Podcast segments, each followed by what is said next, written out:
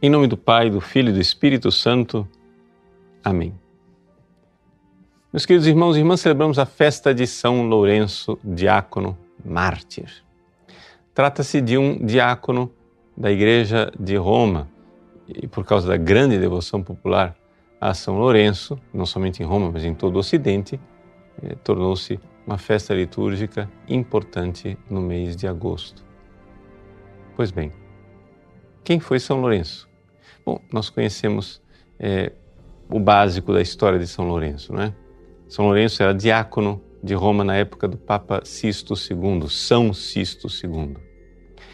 Os romanos começam a perseguir a igreja e então aprisionam o Papa com parte do seu clero, ou seja, as pessoas mais importantes é, da igreja de Roma. Mas os informantes disseram que Lourenço, sendo ele o diácono, era o responsável pelo, pela administração do patrimônio da Sé Apostólica, ou seja, ele era o responsável por guardar os tesouros da igreja. E de fato, era ele quem administrava as esmolas, o dinheiro para os órfãos, as viúvas, os aleijados, os pobres e desvalidos. Decidem então vamos matar o Papa né, com os outros e deixar Lourenço vivo para que Lourenço nos entregue os tesouros da igreja. Quando São Lourenço vê que o Papa vai ser martirizado sem ele, a reação de São Lourenço é a reação de um bom diácono. Ele olha para o Papa e diz: Para onde vais, Pai? Sem o teu diácono. Tu nunca subiste ao altar para oferecer o sacrifício sem mim? Como é que agora ofereces o sacrifício da tua vida? Não me levas junto. E então o Papa São Sisto II profetizou: Não te preocupes, não te deixo para trás.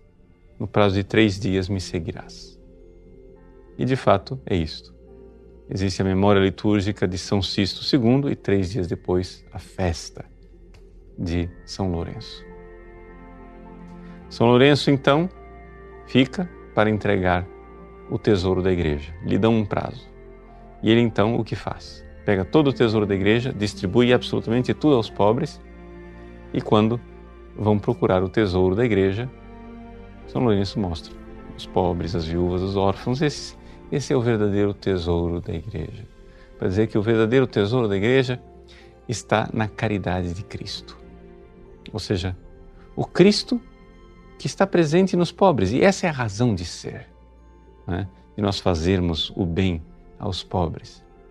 Porque foi a mim que o fizestes, disse Jesus.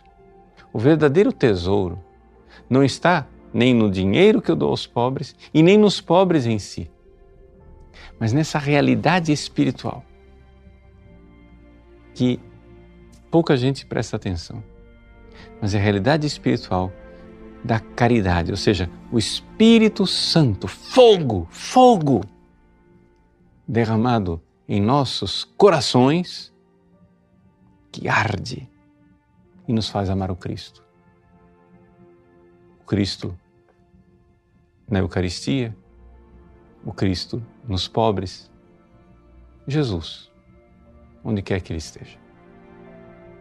E é exatamente este fogo de amor que levará Lourenço ao martírio. Ele é então colocado numa grelha. Lourenço ali, com aquele fogo por fora que grelhava suas carnes, tinha um fogo por dentro que era muito maior e fazia com que ele não sentisse aqueles tormentos. Sim, tinha dores, mas quando se ama com o prodígio do Espírito Santo que arde como fogo de amor dentro, o fogo que está dentro é muito mais intenso do que o fogo que está fora. E este é o Lourenço a quem nós hoje veneramos e amamos, pedindo a Deus.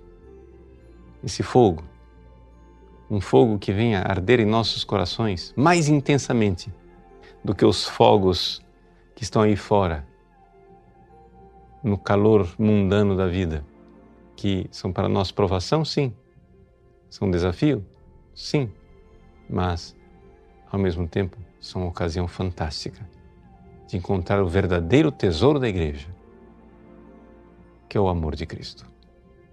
Deus abençoe você. Em nome do Pai, e do Filho, e do Espírito Santo. Amém.